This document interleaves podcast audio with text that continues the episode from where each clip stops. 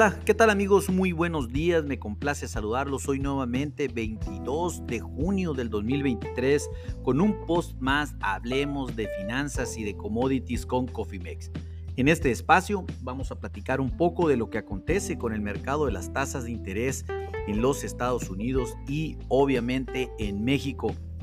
Déjenme comentarles que pues, prácticamente los bonos del gobierno americano registran alzas nuevamente provocadas en cierta medida por el alza de las tasas de interés en el Reino Unido que subieron 50 puntos base en la madrugada para nosotros. Eh, prácticamente el Reino Unido ya se encuentra con una tasa del 5%.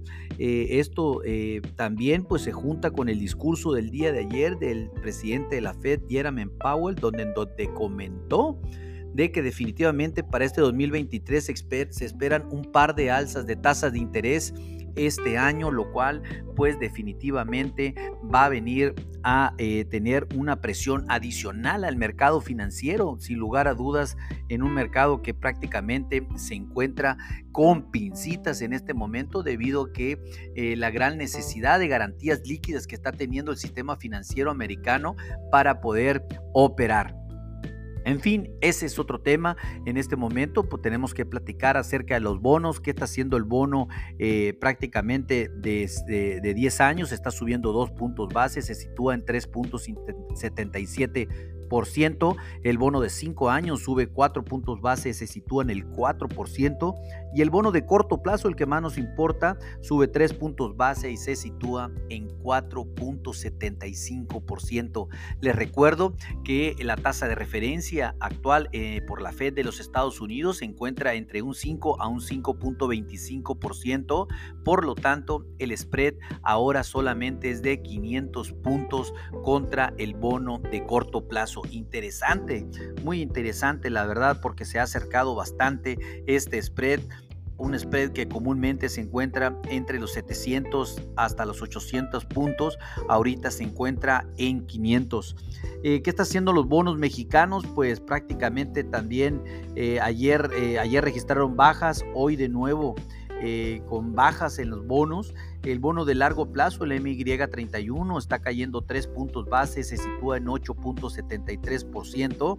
El bono de mediano plazo, el JN27, baja 2 puntos base, se sitúa en 9.05%. Y el bono de corto plazo, el DC24, el que eh, más nos interesa, este está cayendo 4 puntos base y se sitúa en 10.57%. Aquí también les recuerdo que la tasa de referencia en México es del 11.25%.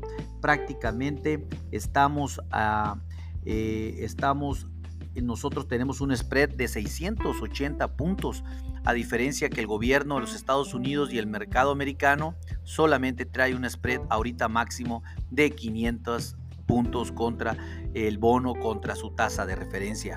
Eh, esto definitivamente es importante eh, por el spread, perdón, por el spread de tasas a nivel internacional. Ya ven que hay un negocio importante, pues allá piden dinero o en otras partes del mundo para invertir en mercados donde pagan más este spread de tasas se está reduciendo y eso pues de cierta manera está eh, acotando el negocio para este tipo de mercados.